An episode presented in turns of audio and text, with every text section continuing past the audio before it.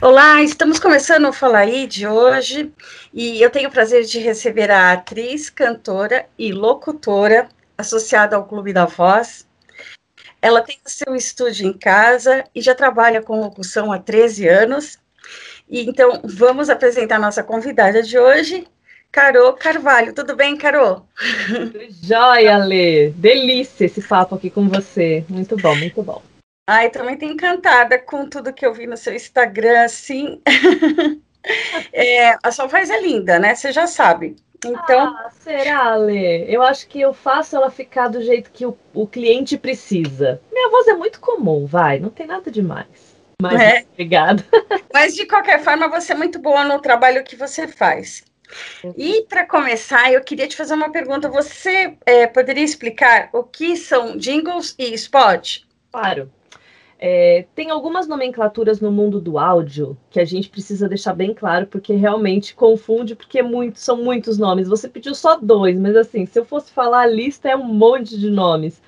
Os spots é o material que vai para rádio, é o que só tem áudio, não vai para TV. Então, se vai para TV, não pode chamar spot. Então, spot são os, os, as publicidades, as peças para rádio, e jingle é a peça cantada. E jingle você pode ou fazer para o rádio, ou para a TV, ou para um evento, ou para passar no site do cliente. Então, jingle é música, música da, daquela marca. E spot é o que vai para a rádio. Aí também tem vinheta, né? Você também faz vinheta? É, assim, normalmente a vinheta quem faz é mais locutor de rádio. Eu sou locutora publicitária. Eu nunca trabalhei em rádio, então eu não tenho, assim, já gravei, mas não é o meu forte. Eu acho que tem gente que faz melhor do que eu, vinhetas de rádio.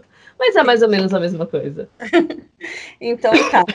E, e, eu ia te falar, locução, é, quais são os tipos de locução e quais as técnicas e versatilidades que você acha assim importante é, comentar? Olha, Lê, tem muitos tipos de trabalho com voz e que tem a ver com os tipos de locução, né? Dependendo de onde você vai é, fazer o trabalho, ele tem uma cara. Então, o locutor de rádio tem uma modalidade, é um jeito de fazer a voz. O locutor publicitário, dentro da publicidade, tem vários tipos. Então, às vezes, você vai fazer um varejo. O que, que é o varejo? É aquela voz que vende hipermercados, produtos, R$ 5,90, né? É esse tipo de. Você de... gosta de fazer varejo? Olha, você já, já fez fiz, alguma vez? Eu já fiz para Casas Bahia, já fiz pro pro Atacadão, já fiz para Carrefour, já fiz para alguns lugares, mas é, é, um desgaste vocal bem grande, viu, Ale? Eu te falo que fazer varejo você precisa estar tá muito preparado, porque gasta, gasta a voz, você tem que estar super bem disciplinado, que eu tenho essa disciplina, mas eu não acabo fazendo tanto varejo, eu faço mais locução, porque é o que as pessoas buscam na minha voz, né? Uma locução mais conversada, mais amiga, mais aconchegante, né? Que a gente até já falou sobre isso. É. E são também tipos de locução. Quando você vai fazer uma locução que tem esse tom mais maternal, mais acolhedor, ele também é um, um tipo de. é uma categoria. E você tem a locução institucional, que você vai falar sobre uma empresa, que normalmente fica no site da empresa ou no YouTube da empresa, e que ela normalmente é um pouco mais padrão.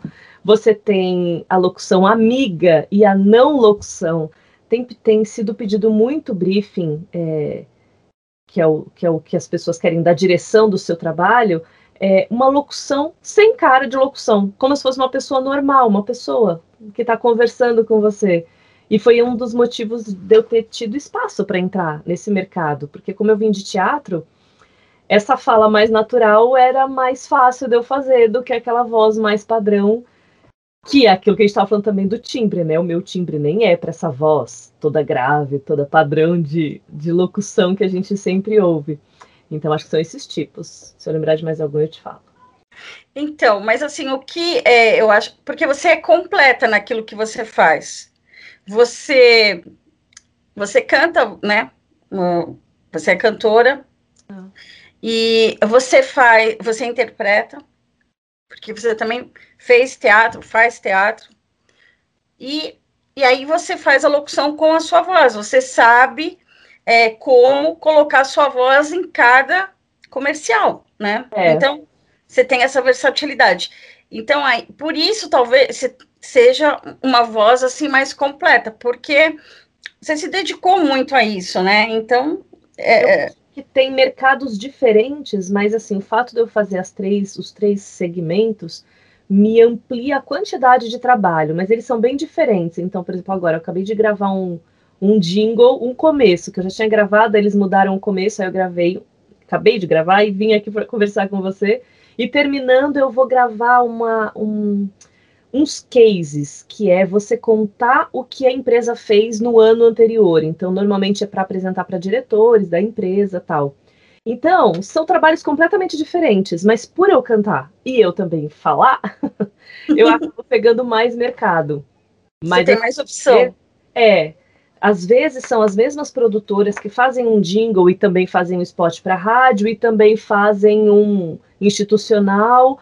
Então, o meu cliente me contrata, que são normalmente produtoras, para fazer as três coisas, para interpretar um texto mais de ator, mais de locutor e de cantor também. Eu gosto muito, adoro trabalhar com voz. Então, e, e você gosta de fazer jingles? Ai. Ale, se eu pudesse, assim, eu, em proporção, eu devo gravar 90% locução e 10% jingle se eu pudesse fazer uma troca, eu te falo que eu faria, porque a música para mim ela tá dentro da minha vida e eu sou muito feliz cantando e me faz muito sentido. Eu adoro falar, mas o jingle quando aparece assim e sempre pinta, né? Acho que faz parte do trabalho. Mas ainda a proporção ainda não é o que eu gostaria. Se eu fizer meio a meio, eu vou eu vou estar tá mais satisfeita. Eu amo, eu amo gravar gravar jingle. Tem um que eu, é, que não me sai da cabeça, é antigo, mas eu não esqueço. Hum. Dois hambúrgueres alface. É, isso é ótimo. Tem uns jingles chicletes que são maravilhosos. Agora eles regravaram do Pipoca com Guaraná, né, com a Manu Gavassi. Gente, isso aí é história de vida. Quem não conhece um Pipoca com Guaraná? Então, é, esse daí eu devia ter, ter falado, porque eu para cantar não sou boa. Mas uh, esse jingle eu lembro, né? Tem café seleta também. Ai, sim, sim. Ai, tem. Café eu... seleta tem um sabor delicioso. Eu não ah, lembro a letra toda da música, mas assim, é gostoso de ouvir. É, eu gosto eu também, também, também gosto. Eu acho e, que marcou épocas. Marco, é, é. realmente. Então, é, eu, percebi que você é, faz uh, assim voz grave, uh, voz sensual, voz jovem, voz animada. E aí uh, depois a gente coloca na entrevista é, alguns vídeos seus fazendo esse trabalho para o pessoal poder é, ter uma noção e ter acesso a isso também. Olá, você está prestes a ouvir uma experiência binaural para aproveitar ao máximo, feche os olhos. É como se eu estivesse aqui, bem do seu lado. Nesse ano difícil, a gente da Ambev continuou olhando o copo meio cheio. Tem muita coisa conectada pra gente simplesmente, ou melhor, incrivelmente viver. Confesse, o fogo te atrai e vai atrair cada vez mais e mais uma nova Volkswagen. Mais conectada, mais vibrante, mais digital. Prepare-se. A nossa prioridade é o seu bem-estar. Frute vai bem com qualquer fome. Aquela fome gostosa, a fome que fala baixinho. Todos os dias, as mulheres precisam lutar para ter mais espaço e mais voz. Algumas receitas ficam mais gostosas quando preparamos juntos. Perdeu o avião? Pagou mico? Falou que não devia? Brigou com o crush? A mãe, tia, vizinho, cachorro, gato? Ou pior, pediu um lanche no lugar errado. Determinada, curiosa, transformadora e feminina. A gente não para. Mas a verdade é que na maioria das vezes nós passamos o nosso tempo sendo usados. Mas calma. É essa mesma a nossa missão de vida. Essa é a nova loja Scan Go do Carrefour Express. Baixe o aplicativo e acesse a loja. Te vejo por inteiro, perguntando sobre as suas dores. a angústia persistente e o cansaço que não tem fim. Acesse o QR Code na sua caixa e confira a última parte da experiência. E, inclusive. É um material que a gente faz, né, Ale, para a gente mostrar o que a gente pode fazer no mundo do áudio, a gente tem que gravar um pedacinho de cada coisa. Então, os meus demos, né, que eu acabo mandando para os lugares que fazem contratação de voz, eu pego um pedacinho de cada um, eu chamo de rolo, mas é demo, é, com um pedacinho de cada uma dessas opções aí que você falou. Eu acho um barato, ouvir tudo um seguida do outro, parece um papo meio de maluco, assim, mas é legal. mas aí a pessoa escutou várias vezes, e aí ela já fica com aquilo meio que gravado, né? Então, é uma, mais uma informação que a pessoa já adquire, né? Sim. Tem tudo isso. E eu também uh, tenho um texto seu, né? Aqui é, são sons do Pantanal. Abra seus olhos e tente relaxar enquanto um milhão de metros quadrados do Pantanal queimam bem na sua frente. Um milhão de metros quadrados. O Pantanal teve a maior seca dos últimos 47 anos. E agora, seus olhos ainda estão abertos ou vão continuar fechados? É, fala sobre a floresta amazônica, né? Sobre as queimadas tal e o desmatamento. Que eu acho importante, né? Também a gente se conscientizar em relação a isso, porque afeta não só o Brasil, né? Como o, o clima uh, no mundo inteiro. Então, eu acho que é importante todo mundo ter noção disso. Eu fico muito feliz, Ale, quando eu tenho a chance de passar uma mensagem relevante, porque eu gravo muita coisa que é vender um produto. E que tudo bem, os contratantes me chamam e tá tudo certo. Mas quando, quando é além disso, quando é falar de uma questão humanitária ou uma questão importante para o ser humano, aí é onde eu me eu me encontro, porque eu sou uma comunicadora, né? Eu quero compartilhar com as pessoas e às vezes eu tenho essas chances. Esse texto aí dos Sons do Pantanal é um desses exemplos, assim, que eu fiquei muito, muito feliz de poder fazer. É, que bom. Aí as coisas acabam caindo na sua mão meio que de presente, né? Olha, é presente é, sem esperar, porque eu não sei o que eu vou fazer. A minha semana de gravações, assim, eu chego segunda-feira, eu não sei o que eu vou fazer na, na semana. Esses dois que eu vou gravar agora, que eu te falei, que é para a empresa, para contar o que aconteceu na empresa, eram seis e meia da tarde, quando a produtora me ligou e falou: Você grava ainda hoje? Então, assim, as coisas acontecem, não tem rotina nenhuma, minha vida é uma bagunça. eu amo, faz parte, combina comigo. Mas, assim, eu não sei o que, que eu vou fazer amanhã e se vai vir um presente desses, como esse dos Sons do Pantanal, ou se eu vou vender produtos e também tá tudo certo, faz parte do meu trabalho. Aí você vai se organizando conforme vai surgindo as coisas, né? Sim, eu vou tentando, né? Porque é. as coisas têm prazos muito urgentes às vezes. Então, eu, uh, sei lá, minha disponibilidade ela é quase que integral. Quando eu saio de casa, em viagens mais ainda, eu levo equipamento tal. Mas assim, se eu vou sair e vou, sei lá, assistir um jogo de futebol, quando podia, né? Vamos poder de novo eu levo meu equipamento no carro, porque se eu precisar ir no cinema, eu saio do cinema, vou para o carro, gravo e volto para assistir o filme. Então é uma disponibilidade grande porque é o que precisam de mim nesse momento. Então essa falta de rotina é um pouco enlouquecedora, mas eu levo de boa, eu adoro. Adoro estar no restaurante comendo, minutinho, vou ter que sair para gravar, sai e volto, feliz da vida. Que bom, que bom ouvir isso. E varejo que a gente estava falando, às vezes que eu fiz varejo, era sempre assim, porque o varejo, é, como são ofertas que mudam todos os dias, os horários de gravação normalmente é mais fim do dia, noite, madrugada. É uma loucura. É.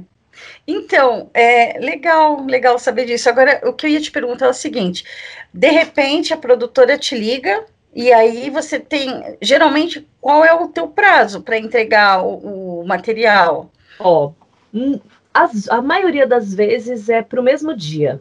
Ah, para o mesmo dia, legal. Dia mesmo que seja mais tarde. Então, meu fluxo de trabalho eu não começo muito cedo, até porque a minha voz começa a aquecer lá pelas nove e meia. Eu acordo sete, mas enfim, eu demoro umas duas horas para aquecer. Então, eu começo a gravar mesmo umas dez horas, dez e meia, e às vezes vou até a meia-noite. É bem comum isso acontecer porque as demandas aparecem à tarde para ser gravada no mesmo dia. Então, eu me organizo para não deixar para o dia seguinte, porque se eu deixar para o dia seguinte, vai que às 10 da manhã me liga uma outra coisa que precisa ser entregue até o meio-dia. Então, eu, eu não deixo para o dia seguinte, justamente por não saber o que, que vai acontecer. E se não acontecer nada, a gente tem o trabalho de ser autônomo, né?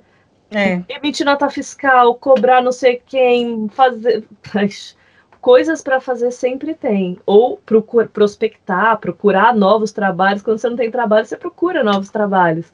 Então. E aí, você mesmo se dirige? Pois é. Na pandemia, eu percebo que essa é a maior dificuldade de quem está entrando no mercado agora de voz, porque eu já fui muito dirigida. Eu tenho 30 anos de teatro, então muitos diretores já passaram na minha vida, incríveis, assim, que eu aprendi muito. E depois que eu entrei no mundo do áudio, eu ia nas produtoras para ser dirigida também. Então, agora que ninguém mais vai, é, eu entendo que é uma nova dificuldade, porque você tem que aprender a se dirigir. Eu acredito que eu tenho já uma bagagem para pelo menos o básico. Quando é uma coisa muito específica, eu peço para ser dirigida online. E acontece. A pessoa. Aí dá certo. Dá certo mas também, mas também democratizou demais a lei, assim, as pessoas, os locutores e profissionais da voz de outros estados estão tendo a mesma oportunidade de quem é de São Paulo, e não era assim. Porque às vezes as produtoras de São Paulo falavam, ai, não, eu não vou chamar quem é de fora, porque vai que precisa vir gravar aqui. E agora não tem mais essa possibilidade, então eu acho que veio para ficar você ter uma estrutura de home studio para gravar, e veio para ficar você aprender a se dirigir, porque vai ser raro alguém te dirigir. Acontece, mas assim, é raro. É raro. E normalmente, assim, você grava uma vez. Se, se você gravar uma vez e você achar que ficou bom, você grava de novo ou você já manda? Não, eu gravo. Eu sempre mando pelo menos três, quatro opções. Com alguma variação. Elas não, elas não precisam, às vezes, quando vem um, um briefing muito definido, então eu quero uma voz acolhedora, materna, é, falando para uma criança pequena. É bem específico, mas mesmo dentro desse específico, eu posso falar de algumas formas. Eu posso falar um timbre mais grave, eu posso falar uma voz mais aguda, eu posso falar os R's do final ou sem os R's do final, que fica mais coloquial ou mais formal. Então, quando tem um briefing específico, eu mando três, quatro vezes. Quando não tem um briefing específico, eu fico com dó de quem eu mando, porque eu mando dez opções. Porque se eu não sei o que, que a pessoa quer, eu mando, eu mando um monte. E aí eles decidem. Aí, aí fica mais delicado, porque aí eu tenho que gravar muito mais vezes. Assim, se é um texto de um minuto, eu demoro, sei lá, duas horas para poder ficar fazendo essas variações. Mas eu adoro mandar opção. Eu adoro. Mas tem que mandar. Ai, que bom. Então, uh, conta pra gente o que é uh, do abismo do abismo, abismo das estrelas. estrelas. Ah, Isso. Que legal. Então, esse é um espetáculo que eu, foi o último espetáculo que eu fiquei em cartaz antes dos teatros fecharem para a pandemia. É um espetáculo espírita. Ele foi escrito pelo, Diva, é, pelo Vitor Hugo e psicografado pelo Divaldo Franco. E é um Divaldo texto... Franco é baiano. Isso, isso. Maravilhoso. É... E aí, assim, foi, um te... foi a primeira vez que eu fiz um espetáculo espírita. Eu venho de uma escola de teatro de grupo, então eu, eu fiz muito mais peças. É... Podemos chamar de papo-cabeça? Porque é hum. isso, assim, teatro de pesquisa, falando sobre algum autor, enfim. E foi a primeira vez que apareceu uma peça espírita para eu fazer. Eu não tenho religião, mas me identifico até com o espiritismo. E foi um aprendizado muito grande. Foi um espetáculo diferente em vários sentidos. Assim, o texto era um texto muito denso, com personagens muito é, profundos, complexos Então foi uma entrega muito grande e fora que a temática é, pegava de uma forma diferente o público. Assim, eu sempre estava acostumada com as pessoas, ai, parabéns pela peça. Nesse, as pessoas agradeciam assim. É, que bom que eu tive a oportunidade de me conectar com você aqui no teatro. Você fala, nossa, que profundo, assim, foi o público ele vinha com uma intensidade que eu nunca tinha visto, eu nunca tinha sentido isso com um público normal de peças de teatro normais, né? Então foi muito legal, muito legal. Eu amei. Pena que entrou a pandemia e a gente teve que parar o espetáculo. E ele é um espetáculo muito grande, assim, são muitos atores, tem um cenário grande, muitas trocas de figurino, então ficou inviável guardar tudo para quando pudesse fazer de novo. Então, acabou. Mas foi lindo. Você chegou a conhecer o Divaldo Franco? Pessoalmente, não. Ele mandou vídeos pra gente e a voz dele estava no espetáculo. Ele fez uma. O início do, e o final do espetáculo era com a voz dele em off. É, enfim, era emocionante, porque a força que ele tem, assim, até na voz só gravada, já todo mundo ficava arrepiado na coxia, era muito legal, muito legal. Então, eu assisti é, uma peça de teatro do Chico Xavier. É emocionante. Hã? Você lembra qual que era? O nome do, da, da peça? Uhum. Um, eu não lembro agora. Tá.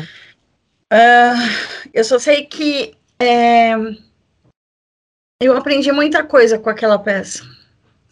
É, ele escrevia naquela época coisas uh, da atualidade. E, e, eu, acho, eu acredito em reencarnação e, e eu acho que faz muito sentido uh, tudo aquilo que, que foi divulgado e, e conta a história de vida dele, né? A história de vida dele de, de desde quando ele nasceu até o dia que, que ele faleceu. Mas uh, é um ensinamento mesmo. Eu, eu, percebia assim para os espíritas que iam assistir a peça, porque a, a peça, a, o Vitor Hugo quando escreveu, é, ele escreve como se fosse personagens verídicos, como se tivesse realmente acontecido essa história que a gente conta, que é de uma, uma médica em 1940 na França e que ela começou a praticar abortos e ela tinha a ilusão de que ela estava ajudando essas pessoas. Só que ela começou a sofrer muitos tormentos. E aí veio uma médium conversar com ela e falou: Olha, o espírito do meu mentor, que é o santo Curredas, que é o santo da cura, me veio pedir para te ajudar porque você sofria de grandes tormentos. E aí passa uma mensagem, e aí essa mulher se transforma e para de, de até para larga a medicina, enfim. É uma história muito forte. E, e os espíritas que iam assistir a gente, e a gente recebeu uma mensagem, inclusive, do Divaldo, de que algumas pessoas daquela época, dessa peça, de 1940 na França, que a gente conta, ainda estavam em processo de busca espiritual e que iam assistir a nossa peça, buscando que no final do espetáculo vinham mentores levar a galera que estava lá para buscar respostas.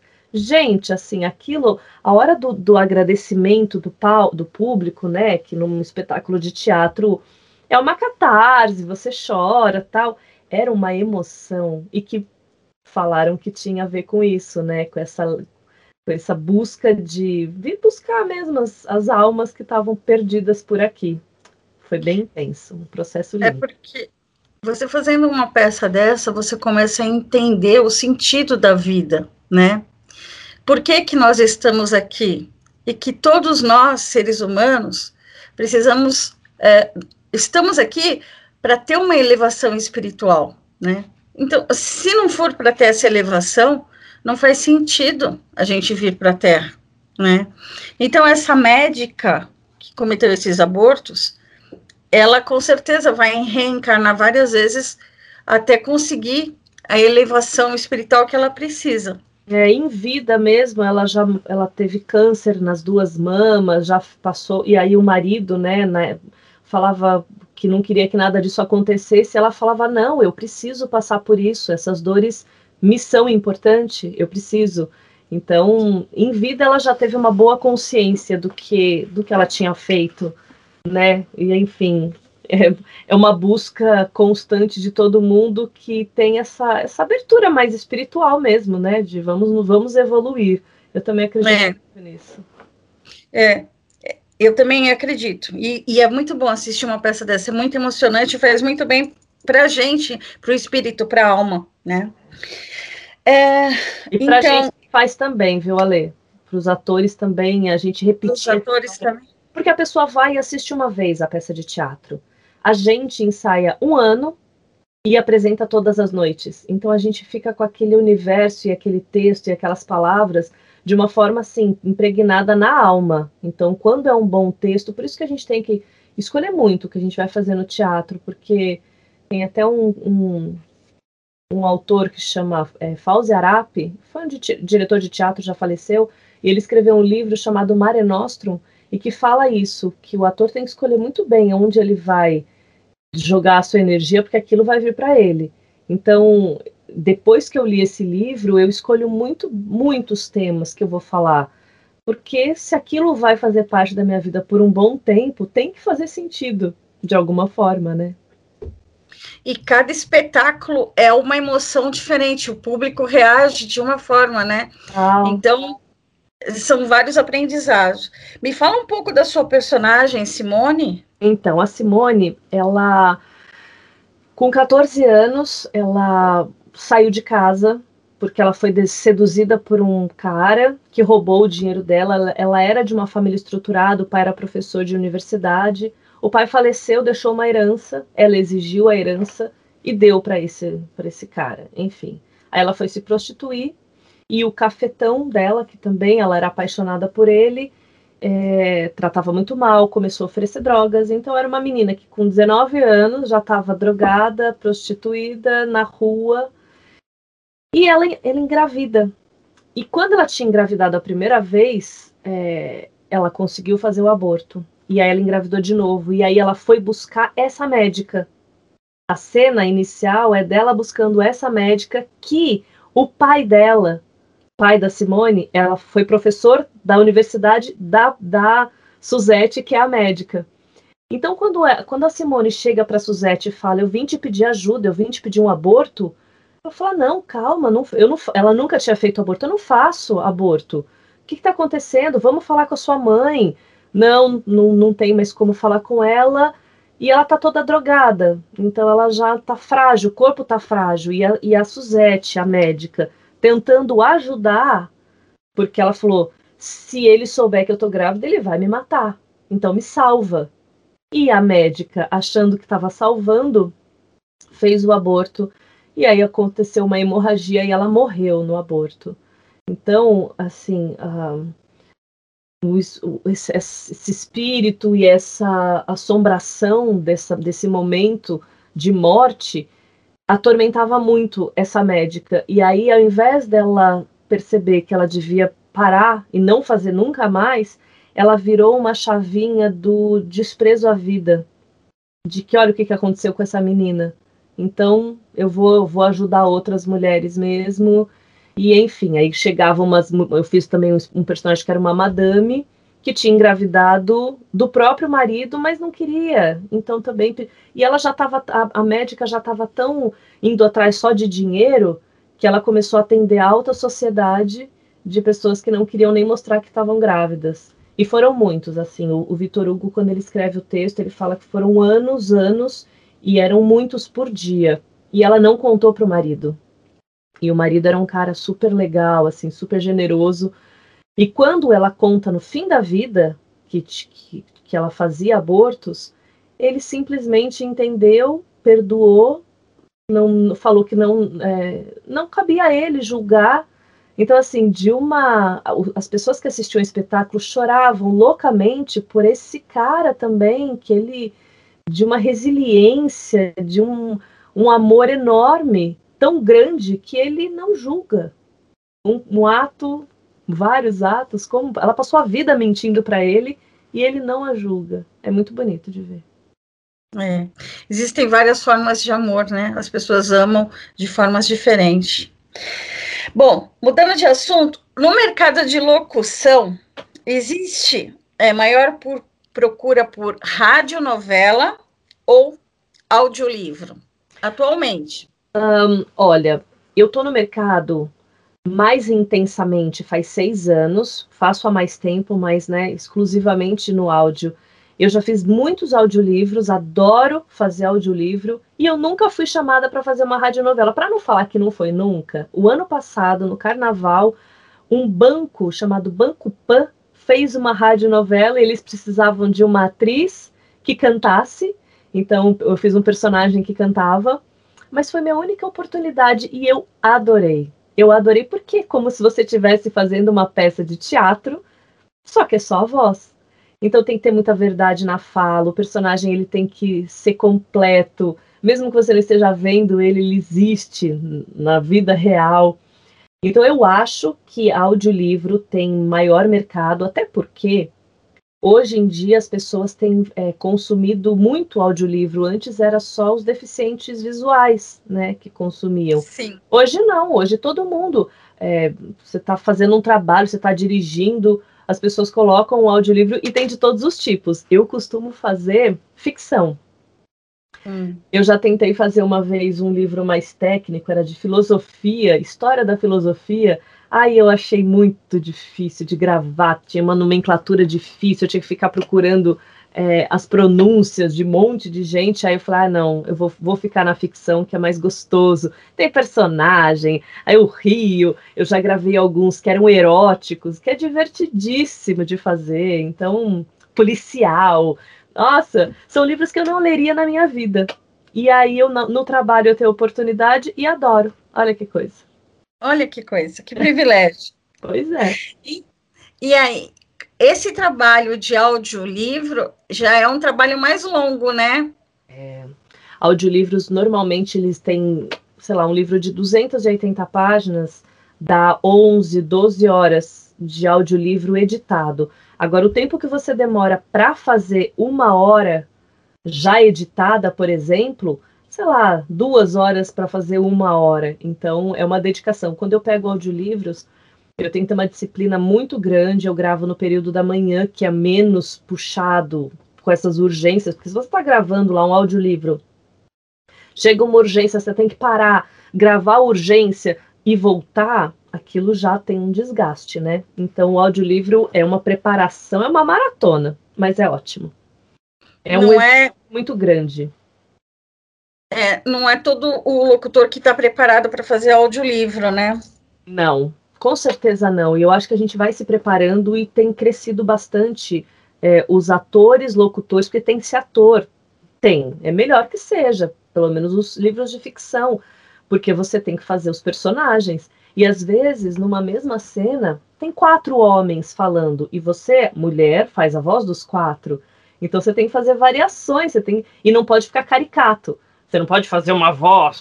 É, tem que ser todos, todos têm que ser humanos, reais. Então é um baita exercício. Baita. É. É difícil. Tem a parte Eu acho. técnica também, porque não adianta você só falar legal, fazer um bom texto, depois você tem que editar. O, o, o profissional da voz que grava o audiolivro, ele manda o material já sem erro de texto. Então você tem que ouvir, tem que limpar, aí não dá o corte. Se você não tem uma parte técnica muito boa, é, você corta errado, e aí você tem que gravar de novo. Então, eu sei que eu aprendi muito. A parte técnica foi o que eu mais aprendi, porque o teatro já me deu a parte de interpretação, não era a parte mais difícil. Mas a técnica, nossa senhora, é um desafio.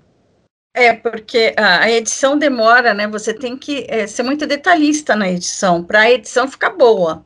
Sim, você não vai fazer uma edição qualquer, né? É, é o seu trabalho. Ele não, o, a remuneração não é atrativa.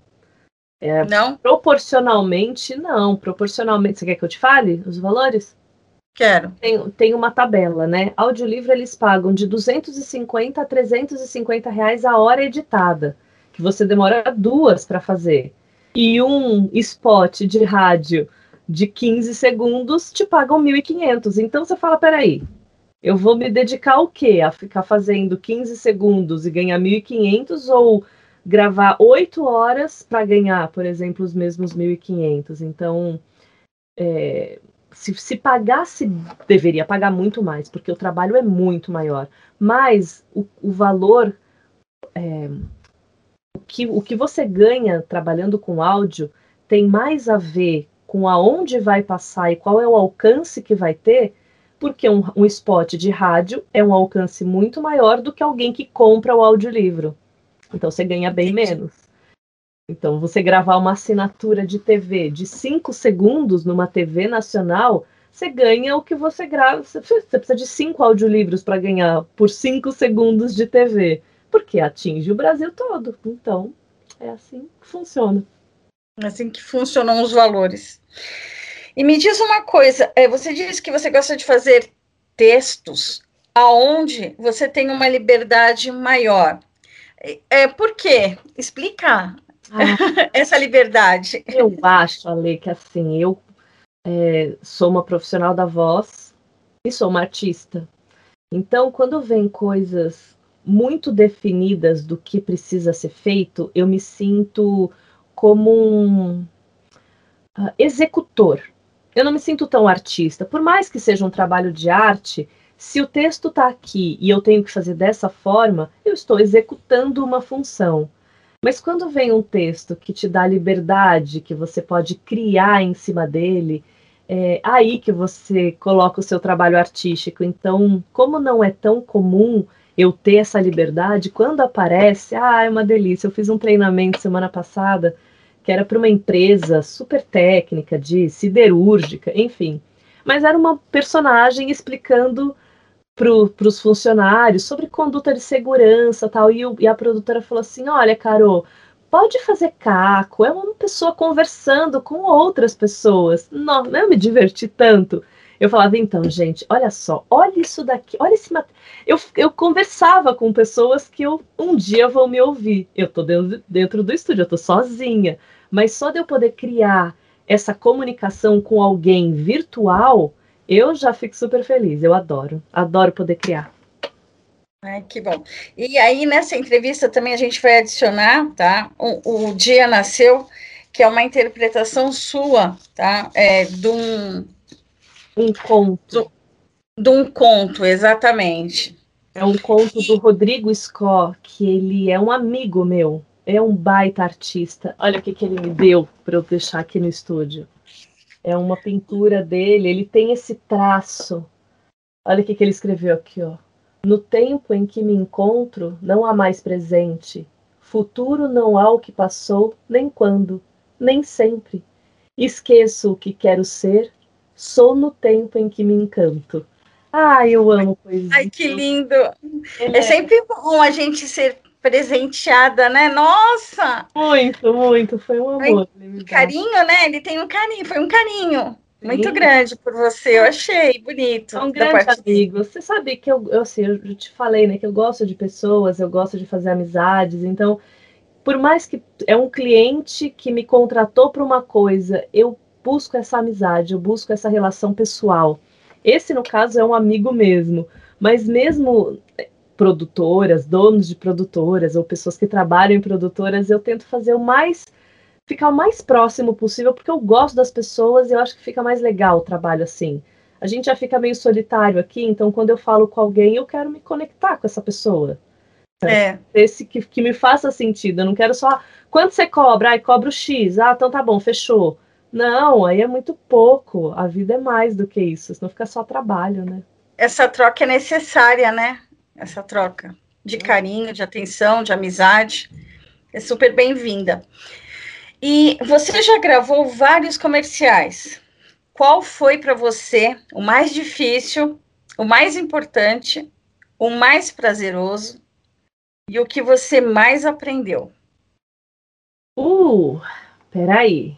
Ah, mais difícil eu fiz uma vez um comercial, era um spot de rádio, e que era para falar uma música do Paralamas do Sucesso, Meu Erro.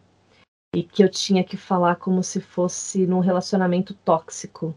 Então eu fui para a produtora, eu não sabia o que, que eu ia fazer, e, ela e aí a orientação foi: fala essa, essa letra de música como se você estivesse numa briga querendo ir embora, uma briga de casal, como e aí na hora assim, eles queriam que eu chorasse bastante, então a imagem que eu criei, assim, a cena que eu criei foi de uma mulher que tinha acabado de apanhar. Eu nunca apanhei na vida na minha vida pessoal, né? Mas eu já fiz cenas fortes nesse sentido, então eu fui me alimentando daquilo e aí era eu quis dizer, você não quis escutar.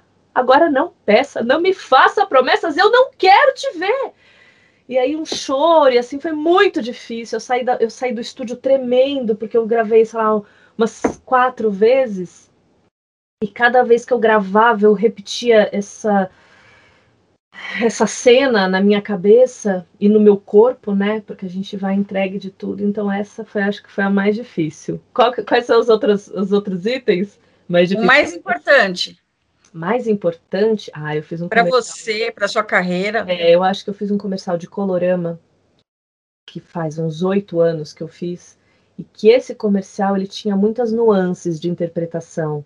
Então, com esse material, com essa peça, eu consegui outros inúmeros trabalhos, porque quando, quando a pessoa tem um casting, ela manda um trabalho seu. E quando a produtora mandava para o cliente esse trabalho, eu fui muito escolhida por causa desse trabalho, então eu considero ele muito importante para minha carreira. Um comercial de colorama, que era lindo. O mais prazeroso. Prazeroso? Olha, eu adoro gravar para criança. Eu adoro gravar para criança. Eu acho que ela, é, eu tenho filhos, eu me conecto com crianças desde sempre. Eu fiz por muitos anos, só parei pela pandemia também, dois espetáculos infantis que eu faço há 15 anos, porque eu acho que as crianças têm essa, esse poder de nos ensinar, a gente aprende muito mais com elas. Então, é, qualquer coisa que eu tenho que fazer para criança já me motiva de uma outra forma. Mas eu gravei um com a minha filha, que foi muito legal, que nem foi para o ar ainda, vai, quando for eu vou colocar também no meu Instagram, que é de uma ONG falando sobre o patriarcado, falando sobre é, a, a, o papel da mulher. É lindo. E era eu e a minha filha, e no, e no, no filme era uma animação, é uma animação, eu sou a mentora de uma menina que está falando por que, que o mundo é assim? Por que, que alguém acha que eu não mereço o que o outro merece? Então, esse também foi muito legal. Tem mais uma coisa, tem mais uma, um, um, que, que é mais? Qual é o outro? O outro é o que uh, você mais aprendeu? O comercial que você fez que você mais aprendeu? Eu tenho tantos trabalhos tão maravilhosos que me ensinaram tanto, tanto. Olha, vai ser difícil, Ale. Eu vou ter que pensar. Eu mais aprendi, muitos, muitos assim. Por exemplo, esse dos sons da Amazônia, do Pantanal, foi muito legal. Eu aprendi muito com ele sobre sobre o tema, sobre a humanidade, sobre o que a gente pode fazer. É, já gravei coisas muito profundas, assim, que me tocaram demais. Eu nem vou conseguir eleger, não vou conseguir. Nossa, eu aprendo todo dia, até vendendo, sei lá, uma água com gás, eu aprendo, porque, porque eu estou aberta para aprender. Então, acho que eu, eu sou meio esponjinha, assim, do mundo. Não consigo eleger. Ih, não. Consigo. ah, então, tá bom. Agora, é assim, é, você teve uma experiência assim é, que não foi muito boa. Você foi até convidada para participar de um, um canto lírico, né? Que eu acho assim super difícil. É, numa, você foi convidada para participar do canto lírico numa escola de samba. E como que foi esse momento para você? Então, eu canto lírico desde a época da faculdade, eu fiz faculdade de música, fiz faculdade de artes cênicas e depois de música. Então, eu tenho essas duas formações. E na faculdade de música eu tive canto lírico. É, nunca pratiquei muito, mas assim, já gravei comerciais cantando lírico.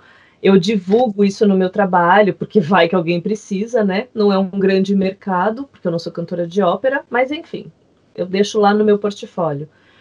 E aí esse amigo chamou, era, eles iam lançar o samba enredo da Rosas de Ouro aqui em São Paulo, E aí eles me chamaram para fazer um canto lírico para ser um, uma coisa diferente, assim, no meio lá do galpão, 5 mil pessoas.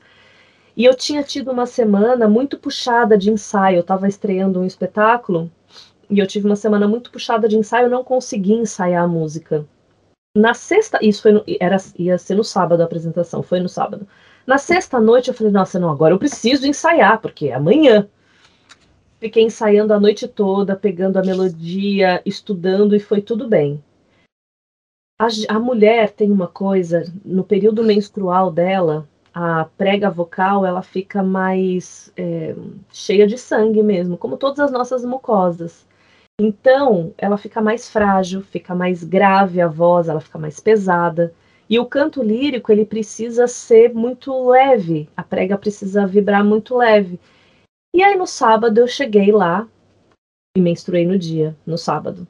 Eu comecei a passar no ensaio e aí eu percebia que não estava não estava confortável, alguma coisa tinha acontecido, eu dava a nota, ela quebrava. Eu fazia a nota, eu dava uma quebra, eu falava, gente, mas o que, que é isso? Nunca aconteceu isso na minha vida. Não consegui cantar o lírico. Eu fui para um outro registro, fiz a apresentação, quem estava lá gostou, foi tudo bem, mas eu fiquei com aquilo na cabeça e fui fazer na semana seguinte uma fibronasolaringoscopia, que você, você vai ver como é que tá a sua prega vocal. E aí eu descobri que eu tinha tido uma, uma hemorragia. Eu não sei se a hemorragia foi na sexta-feira pelo esforço, se foi no sábado, enfim, foi um misto de esforços. E qual é a consequência de uma hemorragia? Você não pode fazer a prega vocal vibrar, porque senão não cura o edema. É como você ficar arrancando a casquinha do machucado. Ele não vai curar e pode fazer um calo, enfim. E meus filhos eram novos ainda a ler, eles não sabiam ler. Então eu tive que ficar 20 dias completamente muda. Eu não podia fazer nem hum, porque isso já faz vibrar. Eu não podia fazer nada. E eles pequenos. Então foi um momento de muita solidão, foi muito difícil. Eu trabalhava numa fundação, eu fazia eventos numa fundação, eu não pude falar, enfim. Foi um momento muito difícil e depois eu percebi que eu não precisava falar tanto. Assim, hoje eu tô falando, né? A gente tá aqui numa entrevista, num bate-papo tal. Mas na minha vida, eu sou muito econômica nas palavras. Eu quase não falo. Eu quase não falo assim mesmo. Eu não sou daquela, sabe, numa mesa, todo mundo conversando, eu vou contar história. Não, eu não falo. É, eu falo quando eu acho necessário, quando eu acho relevante, quando eu vou cantar. Então, me deu uma nova configuração da fala. E hoje eu cuido muito mais, né? Aqui, ó. Isso aqui fica aqui o tempo inteiro, isso aqui o tempo inteiro. É, é, soro, é o dia inteiro cuidando da voz para que não aconteça nunca mais. Não quero passar nunca mais por isso. É, a experiência não foi muito boa. E uh, explica para a gente um pouquinho do Clube da Voz. Sim. Ó, o Clube da Voz é uma associação com 80 locutores. Dizem, né, no mercado que são os, os locutores que têm mais expressividade no mercado. E eu acredito, porque tem muita gente boa. Para você entrar no Clube da Voz é uma grande seleção, você precisa realmente já estar tá consolidado no mercado, viver disso. É, a gente paga uma mensalidade, a gente tem uma diretoria. Uh, eu percebi que fazer parte de uma associação como o Clube da Voz me fez muito sentido porque eu vim de teatro, eu vim de grupo. Eu não sei o que é trabalhar sozinha. E quando eu entrei no Clube da Voz, eu vi pessoas que estavam na mesma sintonia do que eu. E assim, todo mundo se ajuda e ajuda pessoas de fora também. Eu vejo que algumas pessoas ficam, ai, não vou não vou perguntar porque ele não vai me responder. E as pessoas são muito generosas. Todo mundo que eu convivo dentro do clube, assim, a gente fez alguns eventos presenciais, é, né, antes da pandemia. É, são muito legais, eu adoro todos. Tem uma galera muito bacana, uma, um pessoal mais velho também, um pessoal mais novo, pessoas que começaram a locução no Brasil. O Edson Maziero, que é o nosso presidente atual, ele que fundou o Clube da Voz há 30 anos. E ele tem um contrato com a GM há 30 anos, assim, é o contrato eu acho mais antigo, isso fortalece a nossa categoria. A gente ter alguém como exemplo que tem um contrato fixo com uma grande empresa há muito tempo, então é, são exemplos que tem lá dentro pessoas muito talentosas e que são história do Brasil, assim, é, é emocionante fazer parte, eu fico muito grata. E, e você está lá há quanto tempo? Eu vai fazer três anos que eu tô lá, sou nova, porque para você entrar você precisa ter alguns pré-requisitos lá que quando eu comecei a fazer mais locução eu percebi que eu tinha, eu falei, ah, não vou esperar, não vou deixar passar porque agora eu consigo entrar. E, e foi muito legal, assim, eu trabalho cada vez mais. Eu acho que o Clube da Voz, ele não fez eu trabalhar mais, mas fez eu trabalhar melhor, porque eu aprendi mais sobre o mercado. A gente fica muito solitário, e eu acho que é um dos motivos de eu compartilhar no meu Instagram coisas que você não tem como ficar sabendo se você está dentro do seu estúdio. Quem vai te contar alguma coisa que só, só sabe quem já está no mercado, se você não está no mercado? Então, eu acho que o primeiro impulso de fazer um Instagram é, compartilhando informações foi de eu ter percebido como foi importante ter entrado no Clube da Voz e receber essas informações tão preciosas de pessoas que estão há muito mais tempo no mercado. Ai, que bom. É, porque hoje em dia, né, as pessoas acessam muito a internet, então estão sempre no Instagram, né, fazendo live ou pesquisando. Então, é, é a melhor forma das pessoas terem informação é indo no Instagram, acessando o Instagram tal. Então, acho que você está escolhendo a, a, a, melhor forma de divulgar isso, esse, esse trabalho, que não é um trabalho, eu acho que você está dando dicas, né? É. é. Uma orientação, não sei, uma ajuda, talvez. Falando do meu dia a dia, como eu te falei, né, que eu não tenho rotina, cada hora eu estou fazendo uma coisa, então às vezes alguma coisa do meu dia faz sentido para alguém. Quando eu estou gravando o audiolivro e eu falo sobre o processo, alguém que quer entrar nesse mercado se identifica. Quando eu falo de jingles ou quando eu falo de algum trabalho mais específico. É... E é isso. E o, o Instagram tem uma comunicação muito direta, né? As pessoas mandam mensagem, eu respondo todo mundo que me manda mensagem. Então, acontecem umas conexões com pessoas que eu nunca teria chance. Como que eu ia eu estava falando esses dias com uma locutora do Mato Grosso do Sul. Como que eu ia encontrar com ela se não fosse através de uma rede social? Então eu adoro. Eu não fico muito presa. Eu posto coisas, né? Mas como, como eu não vendo curso, não vendo mentoria, não, assim, não vivo disso, é só mais um momento do meu dia, eu não tenho muita regra de, do que postar. Mas eu gosto. Quando eu tenho uma ideia, eu falo, ah, vou fazer um videozinho sobre isso. Muito legal. E, e você faz live? Hã? Você costuma fazer live no Instagram? Não, fiz uma vez só. Fiz uma vez, sozinha uma vez. As outras que eu fiz foi convidada de algum outro canal. E aí eu faço, sempre que me convidam eu faço. Mas eu, eu já me pediram, sabia? Talvez eu tenha que ter um pouco de disciplina. Sei lá, marcar tal dia da semana. É que eu nunca sei como é que vai ser o meu dia da semana, eu já me dá desespero. Eu falo, gente, mas se eu marcar segunda-feira às quatro da tarde, né? Eu não sei o que vai acontecer. Então, mas eu, eu vou pensar nisso, porque eu acho que é um, acho que é legal abrir esse, esse horário, né, assim, para você ficar mais acessível mesmo para as pessoas. Mas todo mundo que quiser me mandar pergunta, conversar comigo, às vezes eu coloco caixinha de pergunta, porque eu esqueço também, mas eu falo, gente, quer perguntar, pergunta, porque eu esqueço de falar para perguntar, mas eu tô aqui. então tá bom. Então, é, só assim para finalizar, é, você acha mais importante a voz ou a interpretação? A interpretação, não tenho dúvida. A voz, qualquer voz se comunica. Você vai aprender ao longo do seu trabalho, se ouvir, colocar ela assim, colocar ela assado, isso é, vai, vai ajudar, vai contribuir para o seu trabalho. E a interpretação, ela tem que sumir. Na verdade, a interpretação não tem que aparecer. A sua fala, quanto mais verdadeira ela for, as pessoas querem se conectar com pessoas. Então, é você ter uma ótima interpretação para você mostrar que ela não, para quem está ouvindo, fala: "Nossa, essa daí está falando qualquer, tá só conversando com a gente". Então é um é saber muita técnica e muito trabalho para que ele não apareça, para parecer que não tem nada. Ai, olha, foi frustrante. Você tem, você tem que saber. Não pode ser frustrante, tá tudo bem. É. Eu adoro quando falam, ai, nossa, você não tem voz de locutora. Nossa, não parece que você tá locutando, parece que você tá só falando. Eu falei, isso mesmo, eu estudo para isso. É, porque assim, é, eu sempre gostei de música e eu, eu, sempre quis fazer um curso de radialismo, mas a minha voz não é uma voz grave. E normalmente as pessoas preferem as mulheres que, que têm uma voz grave, acho que chama mais atenção. E a minha voz não chama. Então, eu sempre achei, não tenho chance nenhuma, não tenho chance nenhuma. Mas eu não desisti. Mas e... mudou, agora você tem muitas chances, Ale, mudou. As pessoas é... querem uma voz humana.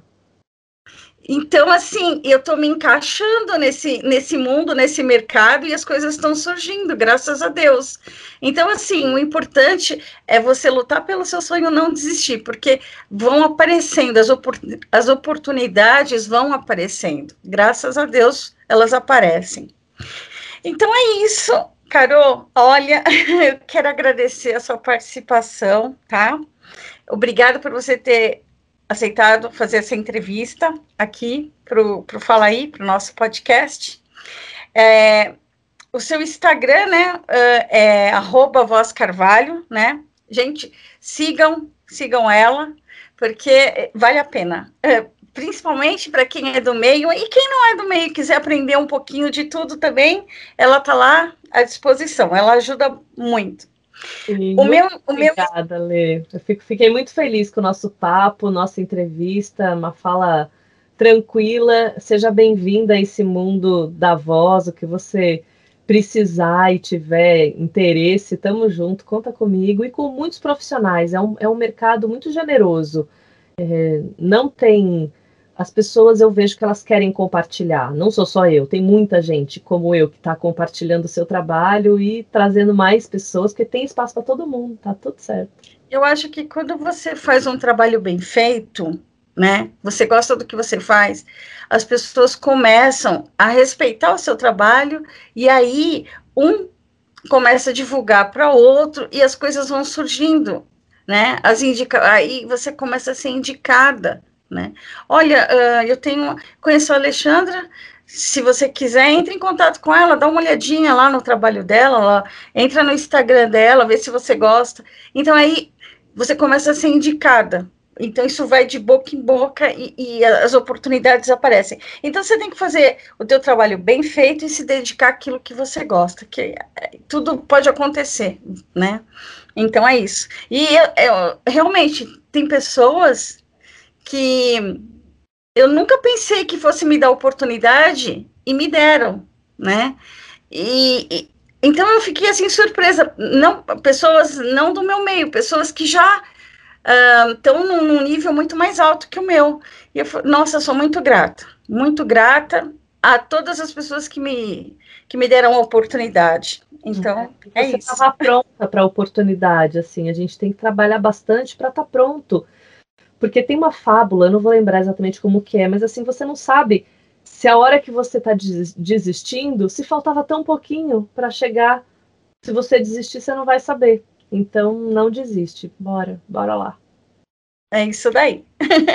então, tá bom. É, repete aí o seu Instagram, por favor, para o é pessoal. É, Voz Carvalho, e tem algumas pessoas também que eu compartilho coisas lá, eu reposto, tem uma galera se agitando aí para deixar o nosso mercado mais legal, assim, mais equilibrado. Não um sabendo muito e o outros não sabendo nada. Aí, aí fica difícil. É, aí que bom.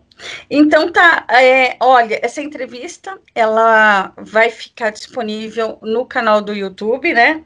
É, no Fala aí, podcast de entrevistas com Alexandra Mota e na, no, no Spotify, na Anchor, que é um podcast também que chama Fala aí, ok? Muito legal. Muito obrigado, Carol, pela sua atenção e disponibilidade. Continuem ouvindo Fala aí, nosso podcast de entrevista. Beijos e tchau, tchau. Até a próxima entrevista. Obrigada, Carol. Obrigada. Obrigada. Tchau, tchau. Até a próxima. Tchau, até a próxima.